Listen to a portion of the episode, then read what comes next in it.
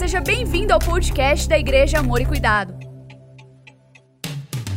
Ouça agora uma mensagem que vai transformar a sua vida.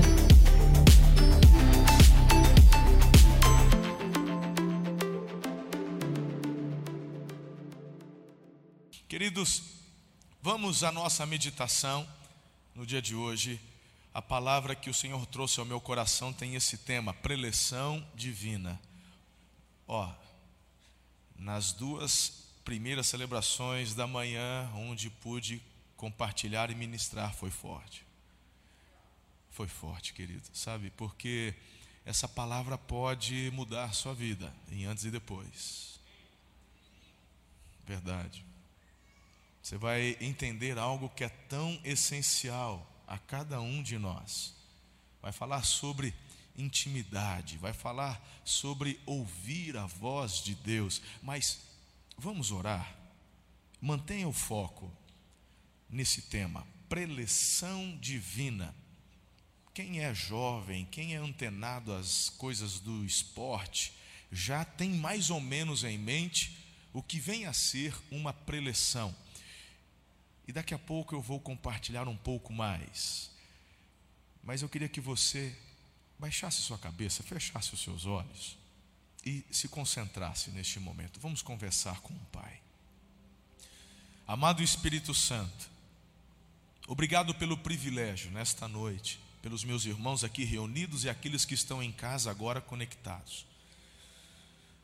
Ah, Senhor, não é uma palestra, é a tua palavra e aquilo que nós vamos falar tem a ver com algo que está no teu coração. Tu tens prazer em revelar-se e em ter intimidade com os seus filhos. Traga-me, Espírito Santo, toda a inspiração, revelação, todos os apontamentos, a palavra de conhecimento, a palavra profética, tudo que está disponível de forma a cooperar com aquilo que o Senhor quer fazer nesta noite. Livra-me de mim mesmo Importa que Jesus cresça, que eu diminua e que os meus irmãos, meus filhos espirituais, o rebanho que o Senhor me confiou, nessa noite, através desta palavra, deem um passo em direção à intimidade contigo. É a oração que eu faço com fé em nome de Jesus e a igreja diz: aplauda Jesus mais uma vez, por favor.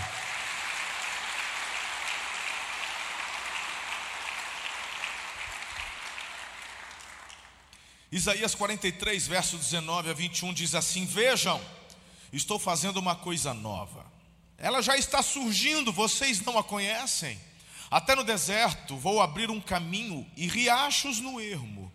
Os animais do campo me honrarão, os chacais e as corujas, porque fornecerei água no deserto e riachos no ermo, para dar de beber a meu povo, meu escolhido, ao povo que formei para mim mesmo, a fim de que proclamasse o meu louvor.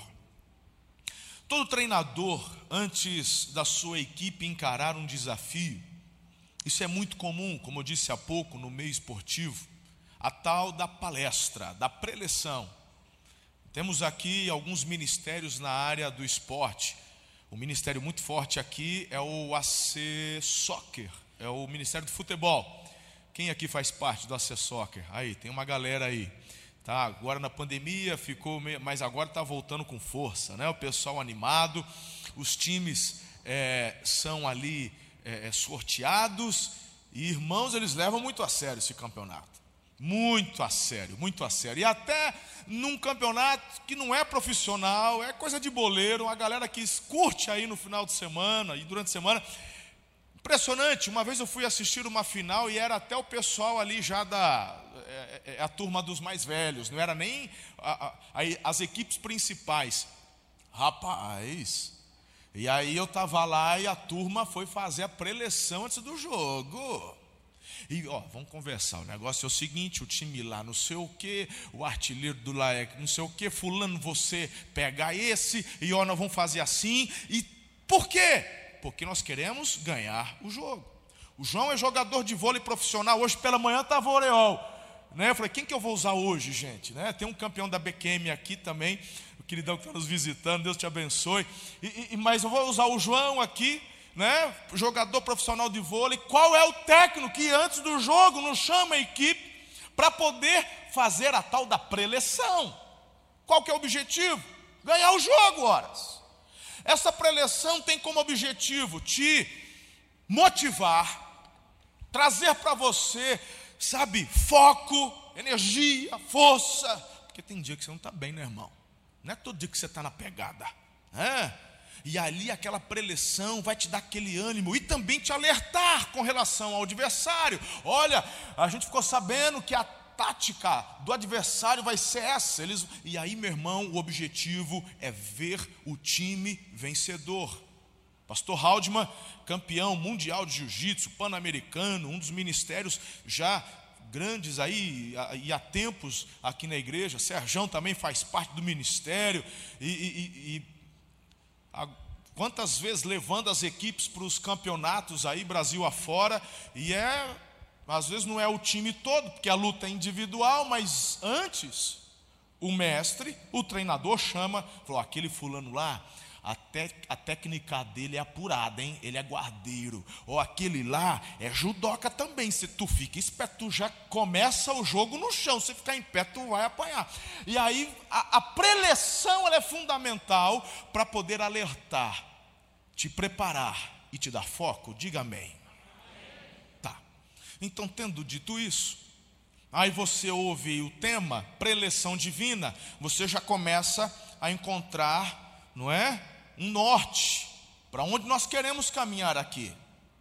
Da mesma maneira, Deus quer orientar, Ele quer trazer instrução, Ele quer te alertar com relação às estratégias do inimigo e tudo porque o que está no coração de Deus é ver você vencedor.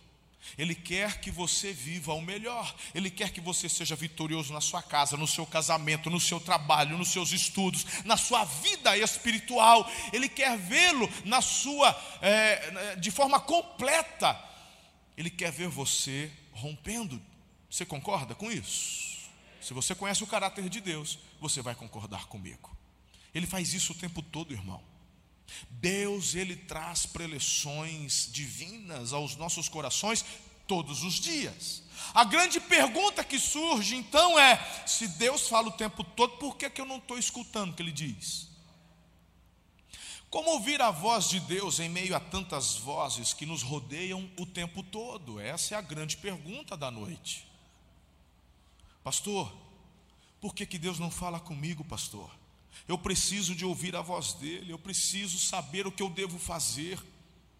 Filhos, ansiedade, falta de conhecimento e instrução da Bíblia que nos aponta, nos revela o caráter de Deus, tem levado muitas pessoas a buscarem orientação e preleções em fontes erradas. Vão andando de igreja em igreja, vão de profeta em profeta, vão de centro espírita em centro espírita, terreiro e terreiro, filosofias e filosofias, na verdade, cada vez mais sentindo-se vazios. Mas hoje eu quero ensinar você a ouvir direto de Deus. Eu quero que você entenda que há um canal aberto. Foi aberto por Deus para trazer orientação ao seu coração. Você tem acesso a Ele. Você não precisa de ninguém para ter acesso ao trono de Deus. Você não precisa de nenhum pastor para conversar com Deus. Muito bem. Quanto mais essa busca se torna acirrada, que é o anseio de ouvir a voz, muitas vezes esta frustração aumenta, porque, como eu citei estas fontes erradas, você vai cair em contradição e a dúvida emerge novamente: qual é a voz correta? Quem tem de fato a voz de Deus? As decepções são tantas e tamanhas que não são poucas as pessoas que começam a desistir da fé, sentindo-se desprezadas, afinal de contas. Deus fala com todo mundo, mas não fala comigo. Você já se sentiu assim, irmão? Eu já. Eu quero compartilhar com você o que eu aprendi, o que eu estou vivendo e o que eu quero que você viva em nome de Jesus. Então vamos a um texto que vai trazer muita luz sobre este assunto. Por gentileza, abra sua Bíblia lá no livro de 1 Samuel, capítulo 3. Nós vamos ler ali do versículo 1 até o versículo 11. Você vai poder acompanhar a leitura. Muito bem, antes de começar a leitura, deixa eu dar um pano de fundo. Afinal de contas, tem muitas pessoas aqui que estão pela primeira vez, algumas não têm intimidade com o contexto das histórias bíblicas, então é importante eu dar um pano de fundo bem rápido. Muitos de vocês já conhecem, relembrem comigo. Eu vou falar de Samuel, o profeta Samuel, um homem que se tornou uma grande autoridade no meio do povo de Deus. Quem não se lembra de Samuel ungindo Davi? Mas aqui eu vou falar do Samuel quando, lá no início, e tudo começa, sabe como? Com a mãe dele. A mãe dele se chamava Ana. Ana era casada com Eucana. Israel, já em sua terra prometida, o tabernáculo que no deserto era levantado, desmontado, montava novamente, agora ele encontra um lugar, um lugar fixo lá em Shiloh. Muitos conhecem como Siló, mas no hebraico Shilo. Ele é estabelecido em Shilo. E Shilo se torna a primeira capital de Israel. E eles estão ali em Shilo, o tabernáculo. E na época, o sumo sacerdote era Eli. Tinha dois filhos que se chamavam Ofni e Finéias, que eram sacerdotes e também atendiam ali no que diz respeito às coisas do Senhor. E o povo de Israel então vinha até Shilo para sacrificar, adorar a Deus. O marido de Ana, Eucana, ele então ia, e Ana, todas as vezes que o acompanhava, se derramava e clamava ao Senhor. Seu semblante era triste porque ela era estéril. E naquela época, não por vontade de Deus, mas por uma cultura dos homens, a mulher que não podia dar filho ao marido, dava ao marido o direito de contrair um segundo casamento, não desprezando ainda a esposa, ficando com as duas, e por isso Eucana também tinha a penina. Isso nunca ia dar certo. E a Bíblia fala que a penina provocava a Ana, porque o Eucana amava a Ana. Mas a penina que dava filho, e a Ana ficava e ela ia até o local de adoração e ali se derramava diante de Deus em uma dessas, ao ponto, ela ficava tão assim, que ela ficava com o seu semblante caído, e o Eucana falava: Pois o meu amor não tinha melhor do que dez filhos. Ela não falou nada, mas por dentro acho que ela falou: Não, eu queria ser mãe. E ela então, em uma destas vezes que foram sacrificar, era de tarde, e ela estava ali, cabisbaixa, balbuciando, se derramando, talvez em lágrimas. Sabe aquela que você está chorando na presença de Deus?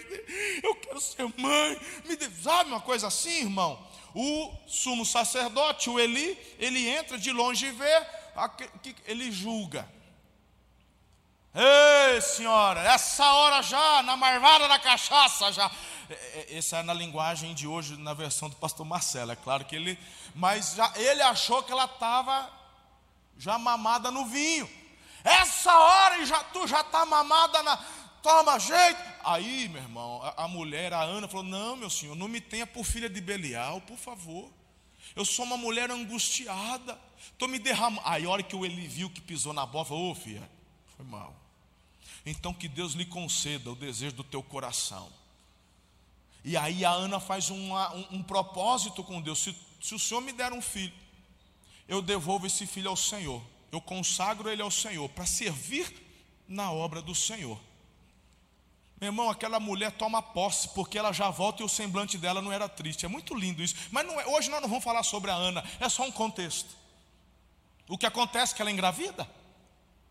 Ela engravida e, meu irmão, ela dá a luz a quem? Samuca menino Samuca. Aí o Samuca, é, é, é, é, o nenê, ela não ia levar um menino bebê. A Bíblia fala que ela desmamou. Eu acho que o, o Samuca deve ter mamado até uns 12 anos. Aproveitou bastante. Não era como hoje. né? E ali, mas era mais ou menos isso aí, irmão. O Samuel, quando ele foi, quando, ele, quando ela levou e entregou o Samuel a Eli, provavelmente Samuel deveria ter uns 10, 12 anos, eu não sei ao certo, mas mais ou menos por aí. Bem, o Samuel começa a trabalhar e, e assistir na casa de Deus, ali no tabernáculo, servindo debaixo da orientação do sumo sacerdote Eli. Agora chegamos no nosso contexto. Você está comigo até aqui? Diga amém. Presta atenção, por favor. O menino Samuel ministrava perante o Senhor, sob a direção de Eli. Naqueles dias, raramente o Senhor falava, diga comigo, raramente. As visões não eram frequentes. Certa noite, Eli, cujos olhos estava estavam ficando tão fracos que já não conseguia mais enxergar, estava deitado em seu lugar de costume. A lâmpada de Deus ainda não havia se apagado e Samuel estava deitado no santuário do Senhor, onde se encontrava a arca de Deus. Então o Senhor chamou Samuel. Samuel respondeu: Eu estou aqui. E correu onde? Correu onde Eli estava. Eu estou aqui, o Senhor me chamou. Eli, porém, disse: Chamei não, volte, vai dormir. Então ele foi, se deitou de novo, o Senhor chamou: Samuel. Gostaram de Samuel? Foi bom essa. Eu vou tentar caprichar na segunda, porque Deus chamou ele mais vezes. Aí o Samuel se levantou, foi até o Eli e disse: Eu estou aqui, o Senhor me chamou. O Eli falou: Meu filho, eu não te chamei, vai dormir. Verso 7: Ora, Samuel ainda não conhecia o Senhor. A palavra do Senhor ainda não lhe havia sido revelada. O Senhor chamou Samuel pela terceira vez. Ele se levantou, foi até Eli e disse: Estou aqui, o Senhor me chamou. Ele percebeu que o Senhor estava chamando o menino e lhe disse: Vai, deite-se. Se ele chamá-lo, diga: Fala, Senhor, pois o teu servo está ouvindo. Então Samuel foi se deitar. O Senhor voltou a chamá-lo como nas outras vezes. Samuel, Samuel, melhorou agora, tá? ficou quase um Cid Moreira. Hã? Agora já deu. Hã? Rapaz. O Samuel falou: Fala, pois o teu servo está ouvindo. O Senhor disse a Samuel: Vou realizar em Israel algo que fará tinir os ouvidos de todos que ficarem sabendo. Bem, olha para mim e vamos conversar um pouco a respeito dessa experiência que ela é muito forte, Vitinho. Meu Deus. Sabe o que mais me chama atenção nisso tudo? O que me chama atenção é que Samuel era um menino. A gente não está falando do Samuel já com barba cor de prata, aquele cabelo branquinho, com óleo no chifre, indo ungir Davi. Eu estou falando de um menino alguém que já assistia, já fazia os serviços, estava aprendendo. E é com ele que Deus chama para conversar, para falar. Me chama a atenção uma outra revelação que o texto nos traz. A palavra não era frequente, as visões não eram frequentes. Queridos, quando eu olho para o contexto, eu olho para o Ofini e para o Finéias, os filhos do, do sumo sacerdote Eli. A Bíblia fala que eles eram pagãos, no sentido de que não honravam, não respeitavam a oferta ao Senhor. Eram pior, meu irmão, a Bíblia fala, eram pior que os que incrédulos. Pior que o incrédulo. E aí, queridos, quando se diz respeito a algo tão importante para a nação, porque não havia rei naquela época. E o sumo sacerdote tinha essa incumbência de ser voz profética de Deus para a nação, ouvir a Deus e trazer a orientação, ouvir Deus e trazer a orientação. A, a, a palavra que vem para um menino, na verdade deveria vir para o Eli. E a pergunta é: por que o Eli não recebe a palavra? E o contexto nos revela isso. Porque depois, não é o foco da conversa, mas se você continuar o texto, você vai ler o que Deus fala para Samuel. Aqui você já entende que é algo relacionado à nação. E como é que eu digo algo tão forte, tão pesado, que vai mudar, querido, o contexto de uma nação para um menino. Simples, porque quem deveria ouvir não estava obedecendo. E aqui a gente começa a entender muitas coisas. Na palavra seguinte, Deus fala para Samuel: Eu vou fazer isso, isso, isso, porque os filhos do Eli se tornaram isso, isso, isso, eu adverti o Eli. Ou seja, eu falei com o Eli. E Deus diz para Samuel, e o Eli não fez nada. Então a questão é: Deus quer falar, Deus fala, mas se você não obedece, por que, que ele vai continuar falando? E quem deveria receber a instrução já não recebeu, porque o coração já não estava mais preparado, porque não obedecia. E aí Deus vai falar com quem? Um menino. Eu quero chamar a sua atenção nessa noite, porque Deus não está procurando patentes para poder conversar. O Espírito dele habita naquele que já entregou a vida a Jesus. E você e eu temos livre acesso ao trono da graça. Você tem acesso ao diálogo, à intimidade, ao relacionamento com Deus. Deus quer relacionar-se contigo de forma pessoal, diária, constante. Há uma preleção que Ele quer te dar com relação ao teu casamento hoje, com relação ao teu trabalho amanhã, segunda-feira com relação aos seus investimentos, com relação aos seus filhos. Ele tem uma preleção particular para você. Não concordo, não aceito pastores, líderes, apóstolos, profetas que querem monopolizar esse diálogo com Deus, onde instrui um povo e mantém um povo debaixo de uma orientação onde só ele tem a revelação. Está errado, isso não é bíblico. Existem orientações que Deus vai trazer a mim, porque sou o pastor que Ele colocou diante desse rebanho, no que diz respeito a estratégias do avanço do reino por esse rebanho, mas no que diz respeito à sua vida, no que diz respeito a particularidades suas, Deus pode me usar como inspiração, mas Ele quer revelar-se a você, Ele quer trazer uma revelação, uma preleção para você, hoje, pessoal, íntima.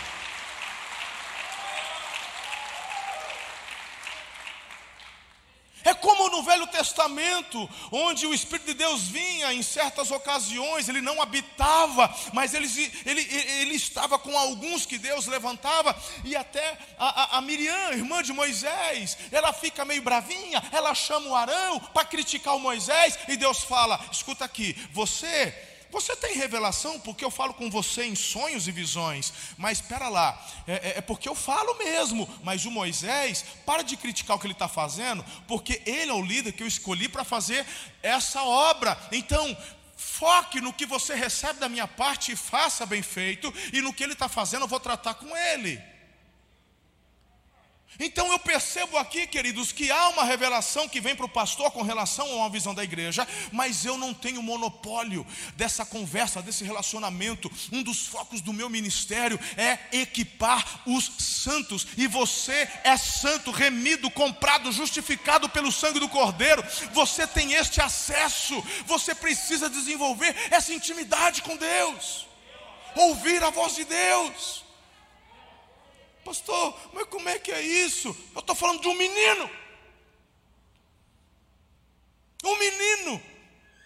Aí eu gosto da expressão: Samuel ainda não conhecia o Senhor. Agora, olha aqui que interessante. Imagine você, o Samuel nascendo. Ele deve ter sido muito paparicado pela mãe e pelo pai, afinal de contas, foi a esposa que ele escolheu, e, e fruto de milagre, meu pai. Eu fico imaginando aquele menino, a mãe com ele no colo, e a, e a mãe contando histórias, e falando: Tu é milagre, menino. Tu é milagre de Deus. Ah, tu é fruto de muita oração, tu é fruto de jejum, tu é fruto de propósito, inclusive. Vamos aproveitar o tempo que você é do Senhor. Você é consagrado a Jeová. Você vai servir. Meu irmão, aquela mulher ela aproveita todo o tempo que tem com aquela criança. E olha que interessante, a fase mais importante da criança, 0, 2, 2 a 4, 4 a 6, formação cognitiva, e depois você tem até os 10. Se você der atenção, carinho, instrução, meu irmão, a Bíblia diz: ensina a criança no caminho que ela deve andar, quando ela crescer, não vai se desviar. O problema é que você confia para todo mundo a educação do seu filho e não assume a responsabilidade que Deus te deu. Você confia para a creche, você confia para o avô, você confia no pastor, você confia para todo mundo, mas você não exerce disciplina, instrução, amor, carinho, cuidado. Então, se você tomar ciência de que essa formação cognitiva, as pessoas mais importantes que ela precisa é do pai e da mãe, você vai dar o que ela precisa e ela vai crescer e vai ser cercada e terá um futuro garantido. Pastor, mas eu preciso trabalhar, então não posso deixar na creche? Pode deixar na creche. O problema é que você deixa ela o dia inteiro na creche, aí à noite você fala, mas eu estou cansado, e deixa ela na frente do computador, deixa ela na frente com o celular, você fica lá na frente da televisão. Você deixou na creche, você não escolheu ter filho, você não quis ser mãe, não quis ser pai, é responsabilidade. Então você sabe que vai trabalhar o dia todo e chegando em casa, deixa a tua televisão desligada e vai dar atenção para o teu filho, vai dar amor, carinho, vai dar beijo, vai dar abraço. É disso que ele precisa. E eu fico imaginando Samuel recebendo tudo isso da sua mãe. E quando chega o momento de deixá-lo ali aos cuidados de Eli, aquele menino não teve trauma, porque ele sabia que estava cumprindo um propósito maior e que estava servindo a Deus. Falou, mas por que, que a Bíblia fala que ele então não conhecia a Deus? Porque esse termo conhecer é o mesmo termo do hebraico quando Adão conhece Eva. Quando é que o Adão conheceu Eva? Quando ele acordou da cirurgia da costela? Acordou, falou: Nossa, eita, muito prazer, Adão. Servido uma uva. Ah, anda a volta. Não, irmão. Essa palavra conhecer é quando Adão conheceu Eva e gerou sete. E a Bíblia tem esse termo no hebraico. E conheceu Adão Eva e gerou Caim, gerou Abel. Essa, essa palavra conhecer refere-se à intimidade. Jesus fala aqui no Novo Testamento. Ele fala assim: no dia do julgamento, Muitos chegarão diante do Cordeiro, diante do justo juiz, e falam: Mas em teu nome, Senhor, nós curamos enfermos, nós, é, a gente expulsou demônio. Jesus vai falar o quê? Apartai-vos de mim, malditos, para o fogo eterno, não os. Aí a grande pergunta: como é que pode um Deus onisciente falar que não conhece?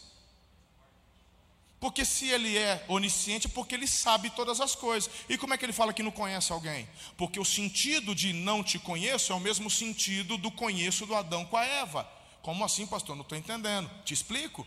Jesus fala: Eu sei quem você é, eu sei, eu te conheço desde o ventre da tua mãe, eu te conheço desde a sua concepção, e o que eu mais quis foi tê-lo ao meu lado, servindo os meus propósitos, mas você nunca foi meu íntimo, você nunca se rendeu, eu não tenho, nunca tive intimidade com você, eu nunca te conheci na intimidade, você não me pertence. Você usou meu nome, fez milagres em interesses pessoais e há poder no meu nome, mas você nunca foi meu, porque nunca se rendeu a mim. Apartai-vos. Por isso que eu tenho falado para vocês: cuidado, irmão, ser simpatizante é uma coisa, ser filho é outra. Você pode vir à igreja todos os dias, você pode ouvir os, os sermões, você pode até ofertar na casa de Deus, você pode até ser dizimista fiel, mas você pode fazer tudo isso só por simpatia, porque tem um bom coração. A grande questão é se você de fato conhece a Deus. Então o, menino Samuel, ele sabia quem era Deus, mas não tinha intimidade com Deus, tanto que ele ouve a voz de Deus e não reconhece. E aí você já começa a entrar numa crisezinha. Porque você tem que começar a pensar: você está reconhecendo a voz de Deus? Você sabe quando é Deus que está falando com você? Aí eu sei, pastor, então por que não obedece? E aí você tem que tomar cuidado, porque de repente o Eli conhecia Deus, mas escolheu não obedecer e fez com que Deus não falasse mais. Então eu percebo que muitos estão perdendo a oportunidade de mergulhar na intimidade e receber de Deus a preleção divina. Tem gente que, por não conhecer o caráter de Deus, não mergulha no relacionamento com Ele e começa a desenvolver pensamentos do tipo: Deus tem coisa mais importante para se preocupar do que ficar me dando dica de qual roupa eu vou usar hoje. E aí você peca porque limita Deus. Se Deus é pai, Ele quer ter intimidade com você. Você está achando que Deus não se preocupa com essas pequenas coisas? Se Ele fala que se preocupa até, meus irmãos, com os passarinhos que não têm celeiro e Deus os alimenta todos os dias, quanto mais você que é filho. Você precisa aprender a relacionar-se todos os dias com Deus, de coisas pequenas a coisas maiores a celebrar as pequenas coisas e as coisas maiores. Você vai esperar perder alguma coisa para dar valor? Quando você almoçou hoje, você murmurou porque só tinha ovo? Ou você celebrou porque tinha ovo?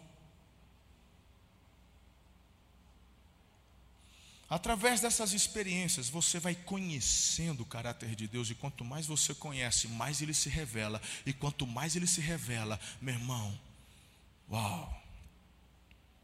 É só você perguntar como é que Samuel termina. Tem gente que acha, né, irmão, que o profeta era tudo igual João Batista, vestia uns casacos esquisitos, comia gafanhoto, vivia largado. Vai lá ver no final da vida. Samuel era uma autoridade, homem próspero.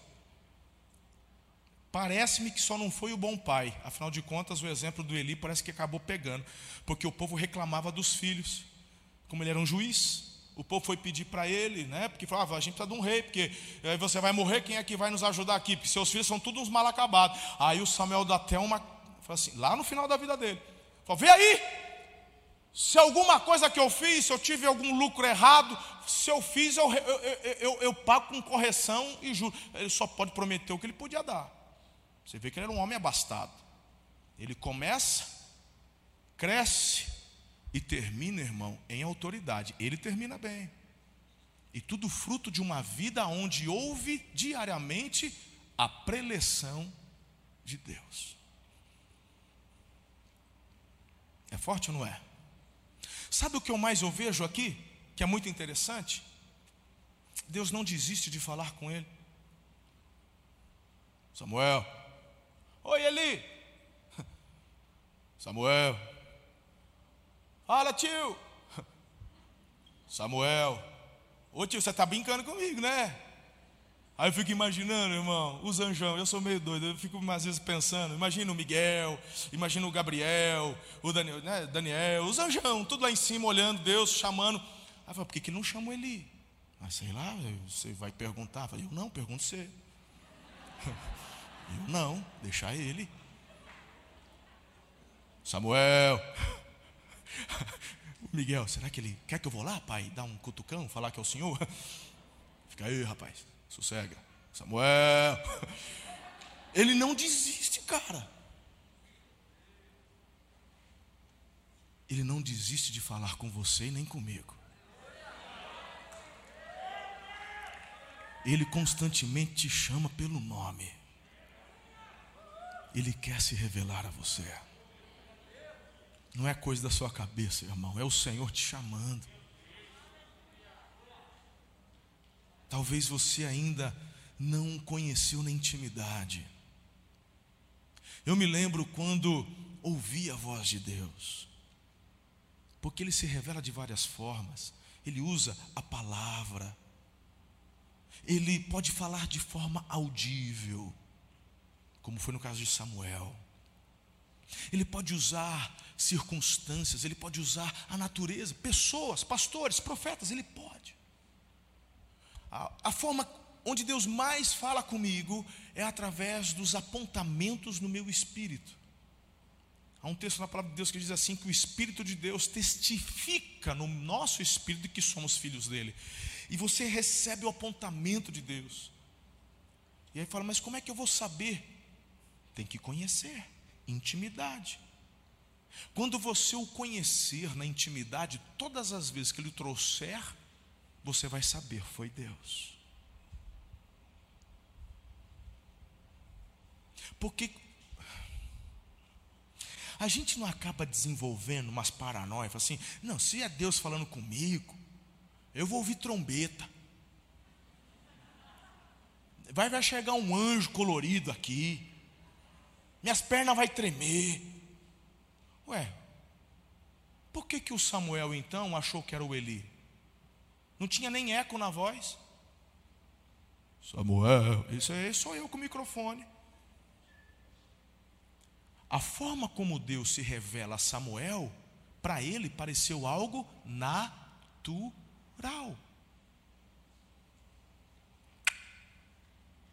E é por isso que talvez você não esteja percebendo, mas Ele está te chamando. Aí você fala, é coisa da minha cabeça. Por isso que eu tenho que conhecer o caráter de Deus, que se revela através da palavra dele. Diga amém. Conhecendo o caráter de Deus, que é Pai, podemos afirmar que o fato dele pouco falar naquela época, não era porque ele não desejava, mas porque seus líderes não o buscavam.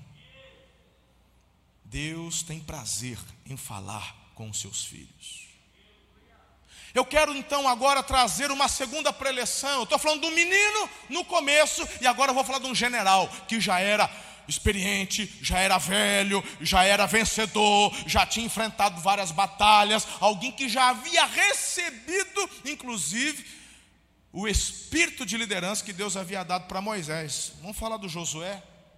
Deus traz uma preleção para ele também. Josué, no capítulo 1, verso 7, diz assim: Somente ser forte e muito corajoso, tenha o cuidado de obedecer a toda a lei que o meu servo Moisés lhe ordenou. Não se desvie dela, nem para a direita, nem para a esquerda, para que você seja bem sucedido por onde quer que você andar. Você tem duas experiências diferentes aqui: um menino que está começando e alguém já experiente. Eu não sei em qual situação você está. Se você está começando na sua vida cristã, ou se você já está há uns bons anos, eu quero te dizer que o Senhor quer desenvolver uma intimidade poderosa com você todos os dias. Pastor, eu quero viver isso aí. Então eu tenho duas orientações. A primeira é que o nosso pecado se torna um obstáculo para ouvirmos a voz de Deus. Então, Isaías 59, 1 e 2. Vejam, o braço do Senhor não está encolhido para que não possa salvar, seu ouvido tão surdo que não possa ouvir, mas suas maldades separam vocês do seu Deus, seus pecados escondem de vocês o rosto dele, e por isso não os ouvirá. Gênesis 3, 8 a 10 Inclusive, fala da experiência de Adão, Eva, quando o pecado entrou no coração deles. Olha isso. E ouviram a voz do Senhor que passeava no jardim pela viração do dia, e escondeu-se Adão e sua mulher da presença do Senhor Deus, entre as árvores do jardim. E chamou o Senhor Deus Adão e disse-lhe: Onde estás? E ele disse: Ouvi tua voz só no jardim e temi, porque eu estava nu, escondi-me. Os nossos pecados nos separam, impedem de ouvirmos a voz de Deus. A falha nessa comunicação nunca é de Deus para o homem, mas é do homem para com Deus. E aqui eu não quero colocar um jugo sobre cada um de nós. Eu não quero colocar um legalismo. O que eu quero inspirar teu coração é um desejo, um anseio por uma vida de santidade. E sabe de uma coisa? Eu não estou aqui te apontando o dedo, te chamando de pecador, isso, aquilo. Não, o que eu quero dizer é o seguinte: busque a santidade, ame a santidade. E aí, quando você errar, se porventura falhar, se você desviar do propósito, do caminho que Deus tem para a tua vida, irmão, o Espírito de Deus que habita em você te alertará, te chamará, te repreenderá. O inimigo virá para te acusar, pecador, você não vale nada, você não consegue. É, isso aí mesmo, tu vai morrer na cachaça, tu vai ter uma cirrose, vai, comer, vai morrer de câncer, que você não consegue largar o cigarro, e não sei o que, vai saber de uma coisa? Eu não aguento mesmo, eu não consigo nada. Meu irmão, essa voz é do cão, essa voz é do inferno. A voz de Deus é aquela que você encontra no livro de 1 João, onde nos ensina e nos mostra que Jesus é o nosso advogado. E quando o acusador apontar o dedo para você, eu quero que você se lembre que o justo juiz ouvirá do filho: Pai, de fato, ele errou, mas eu paguei o pecado, eu morri por ele, ele está justificado, perdoado. O que cabe a mim? O que cabe a você? Reconhecermos, buscarmos um arrependimento e nos rendermos a Ele. Irmão, quem aqui já precisou buscar um advogado? De repente, alguma causa, alguém te processou, e aí você se viu numa situação difícil. Aí a grande questão é: qual advogado eu vou contratar? Hum? Aí, qualquer um? Hã? Se você pega qualquer advogado, aí você sabe que o advogado do outro que está te processando, o homem é bom. Aí você vai procurar um advogado bom, porque senão tu vai Hã? Aí você vai lá, ô doutor, eu queria só tirar uma dúvida. É um salário mínimo para tirar dúvida. Mas, pastor, ô, ô, doutor, só quero fazer uma pergunta. Bom, fazer pergunta você pode. Se quiser a resposta, é um salário mínimo para responder. Se quiser contratar, aí o preço é tantos por cento, é isso, aquilo. Se a gente ganhar, é mais um outro tanto. Aí você fala, socorro. Aí você vai na, no, no, ministério, no, no, no, lá na, onde, como é que chama? Defensoria Pública né? Eu preciso de um, de um advogado, aí você, eu não tenho como, eu não posso pagar. Aí, meu irmão, aí é quem está na fila lá, aí você não escolhe advogado. Aí aparece um de porta de cadeia lá, está lascado. Tem advogado bom que tem na defensoria pública, mas é loteria. Aí você fica, e agora? Porque tem advogado que desgraça a vida dos outros, hein? Eu posso falar, meu pai é advogado, eu sei como é que é. Tem advogado que perde data, perde prazo, o camarada, meu irmão, se lasca todinho. Tem camarada que perdeu causa ganha, porque o advogado, sem vergonha, perdeu o prazo, está nem aí. Fala, como é que eu faço? E agora? Se aqui na terra a gente fica preocupado que tipo de advogado a gente vai contratar, no que diz respeito à vida eterna, aí você fala, eu estou sossegado, eu tenho o advogado dos advogados. E não fui eu que o escolhi, ele que me escolheu. Eu nem precisei ir atrás. Ele se revelou a mim. Então, meu irmão, no que diz respeito a ouvir a voz de Deus, quando eu falo da santificação, não ouça a voz da acusação, ouça a voz do Espírito, vá para o quebrantamento, receba perdão, remissão e mantenha o livre acesso aberto, desimpedido. E dessa forma você vai ouvir o fluir da palavra, da vontade, da voz de Deus. Diga amém. A segunda e última chave para você ouvir a preleção divina, como Samuel, como Josué, é ter um coração disponível. Você tem que querer. Essa é a chave. A sua questão do pecado está resolvido na cruz. Aleluia. Você não tem que correr atrás de advogado, ele já está na pegada por você. Então, só lhe resta dispor o coração. Eis-me aqui. Eu quero ouvir tua voz. Uau! Quando eu olho, querido, para a vida de Jesus, eu percebo que o foco da vida dele era ouvir a voz do Pai. Ele fazia tantas coisas extraordinárias mas depois de um dia exaurido, ele ia, se distanciava dos apóstolos para conversar com Deus. Perceba, em João 5,39 diz: Vocês estudam. Não, deixa eu começar com João 5,37. Olha lá. E o Pai que me enviou, Ele mesmo testemunhou a meu respeito. Vocês nunca ouviram Sua voz, nem viram a Sua forma, nem Sua palavra habita em vocês, pois vocês não creram naquele que enviou. Aí você diz: É, pastor, mas Jesus está falando dos incrédulos.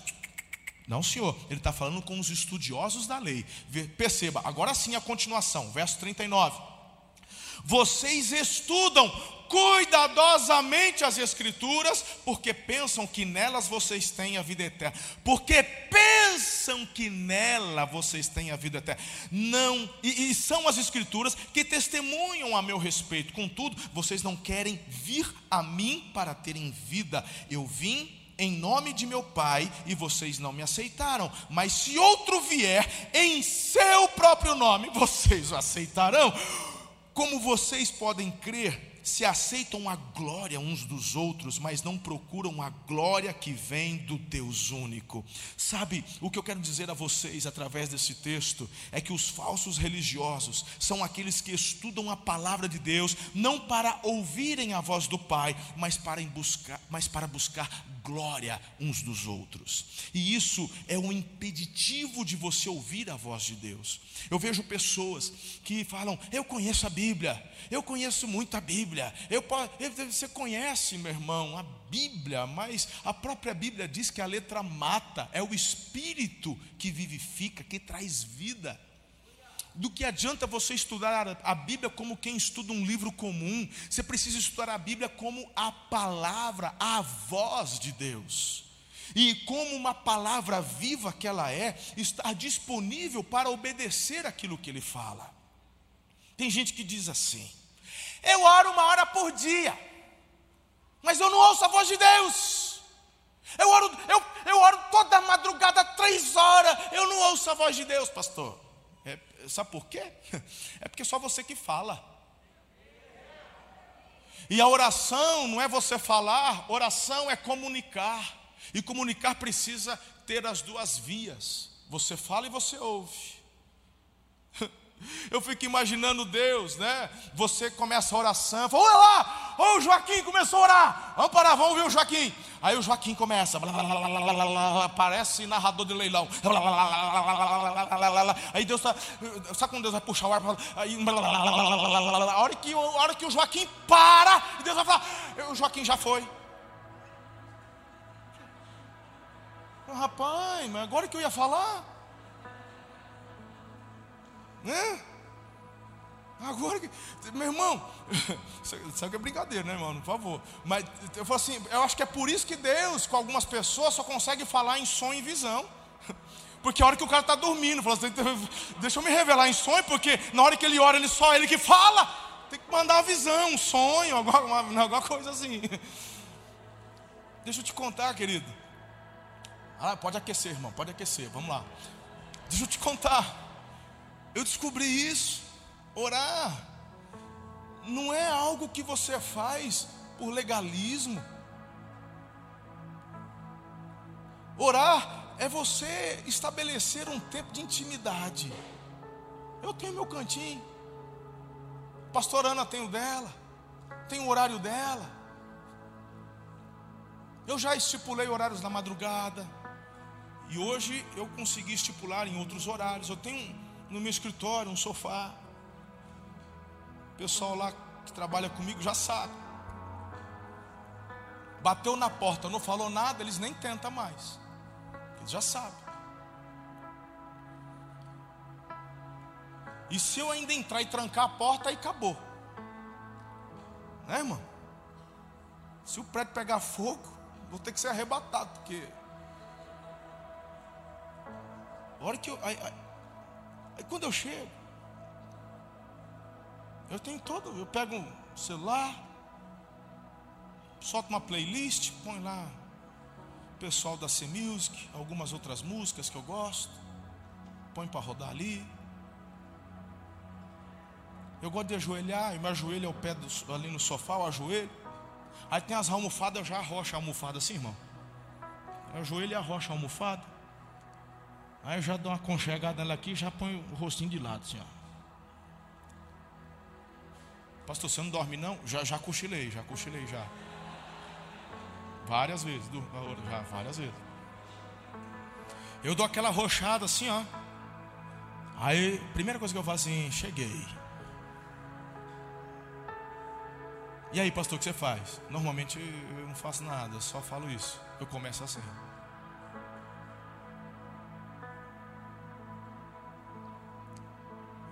Mas e aí, pastor? E aí eu fico ali. Aí eu vou ouvindo, tem a música. Eu vou tentando discernir, tentando manter minha mente conectada com o Senhor. Tem vezes que eu começo a só fazer declaração de amor. Tem vezes que eu estou meio angustiado, falo assim, Deus, eu vou falar a verdade, eu nem queria estar aqui agora, hein? Eu estou meio aperreado. Estou meio brabo aí com uns língua preta aí, que enche as paciências. Na verdade, eu estou igual os discípulos de Jesus, assim, quase pedindo para você mandar um raio na cabeça daquela praga lá. Mas eu sei que o Senhor não vai ouvir. Então já estou falando como é que está meu coração. Então estou aqui, estou só aqui para dar, dar, um cheiro no Senhor. Aí eu, travesseiro aqui, ó, almofado, ajoelhado. Às vezes dá 10 minutos, nada.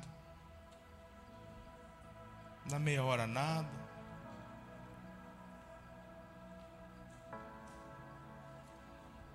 De repente, irmão. Não sei explicar. De repente, de repente o choro vem. Eu não estou dizendo que Deus vai falar e você vai chorar, porque cada um corresponde de um jeito diferente. Quando a, a, glória de Deus se manifesta na minha vida, eu choro. Tem gente que ri, tem gente que pula, tem gente que cai, tem gente que sai correndo. De repente eu começo a chorar.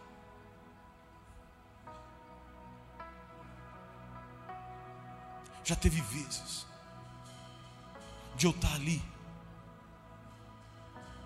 depois de 40 minutos eu não ter dito nada. Nada.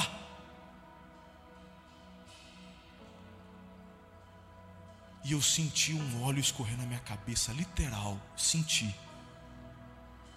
Já aconteceu isso várias vezes comigo. De eu levar a mão e procurar cadê o óleo. Já teve vezes de ouvir a voz. As situações mais difíceis na minha vida foi em 2008, ministerialmente falando.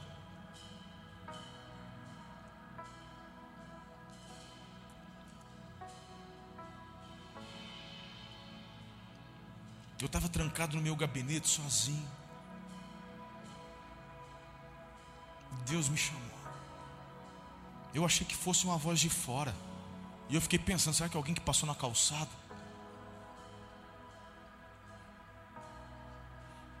Eu tive uma experiência muito profunda naquela 2008, três meses que eu estava em Aracatuba.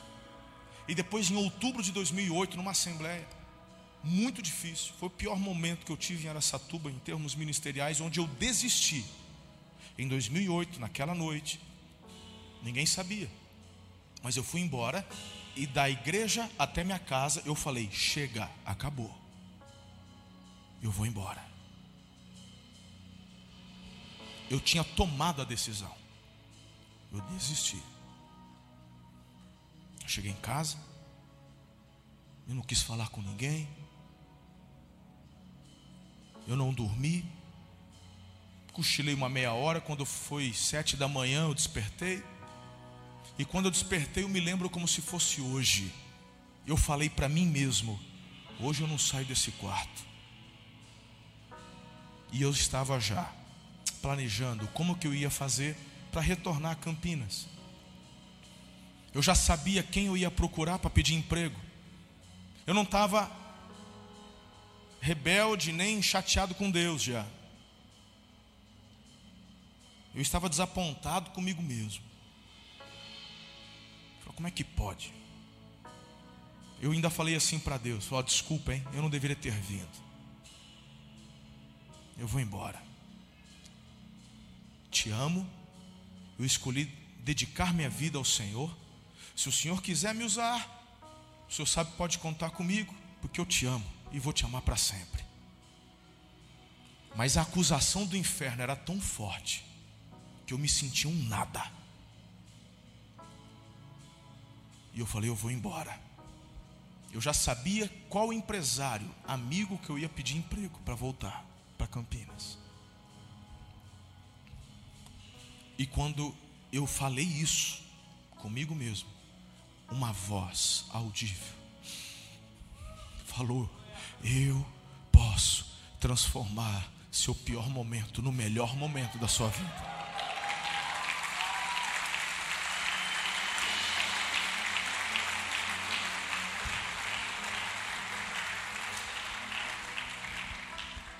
Eu já não era o menino Samuel, eu já conhecia aquela voz.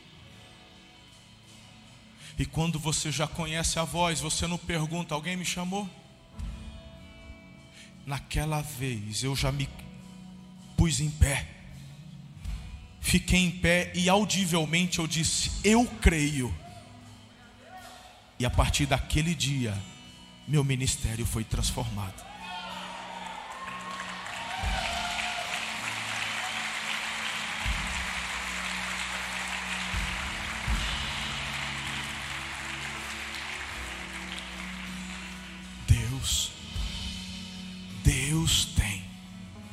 Uma palavra para você.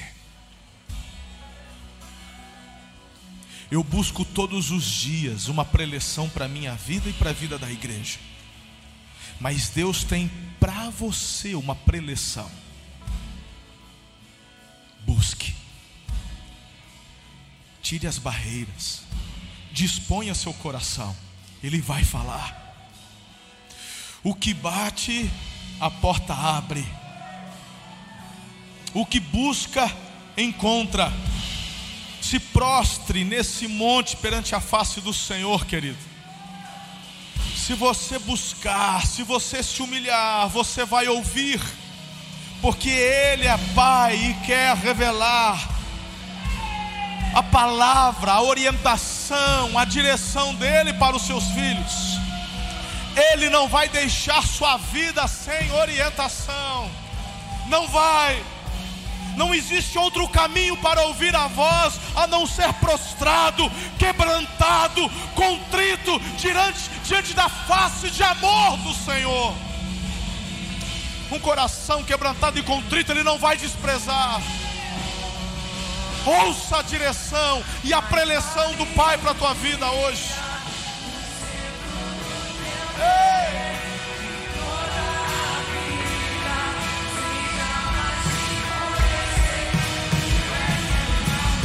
Derramar.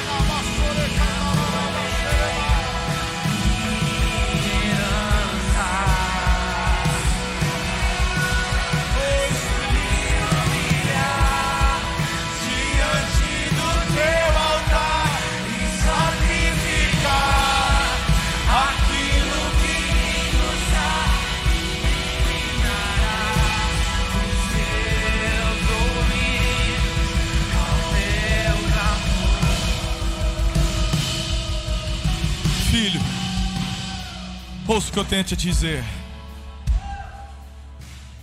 Você talvez já conheça o Senhor, mas esteja passando um momento sim muito difícil.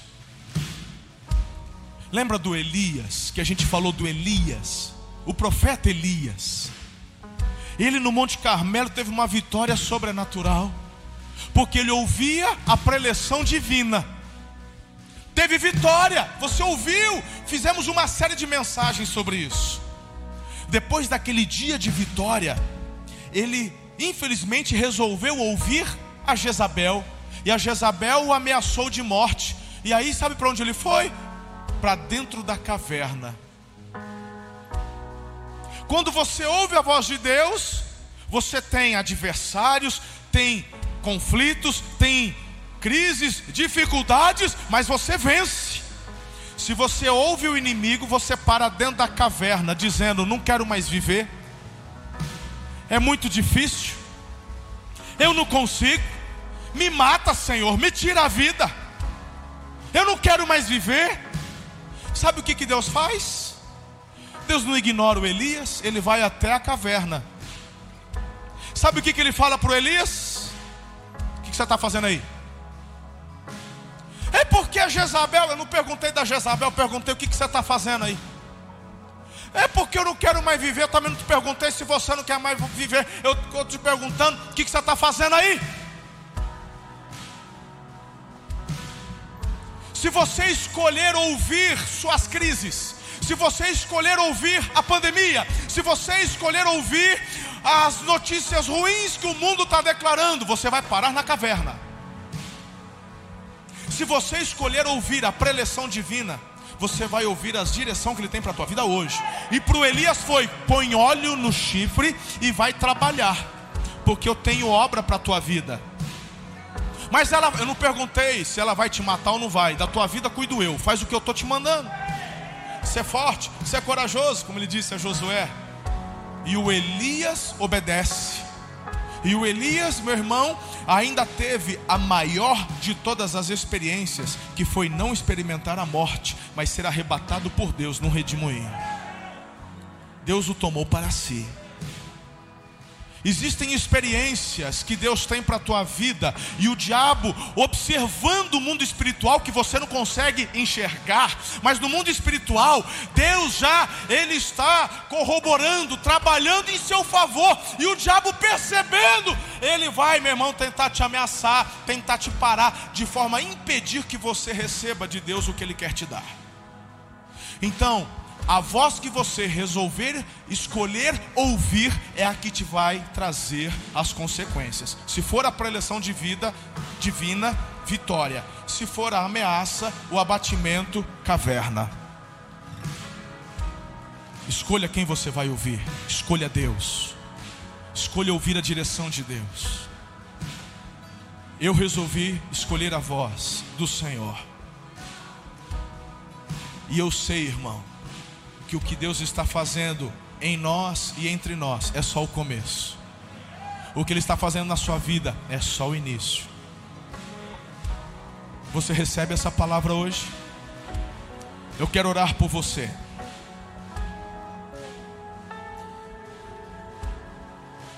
E eu quero que você tenha experiências extraordinárias com Deus, de ouvir a voz de Deus.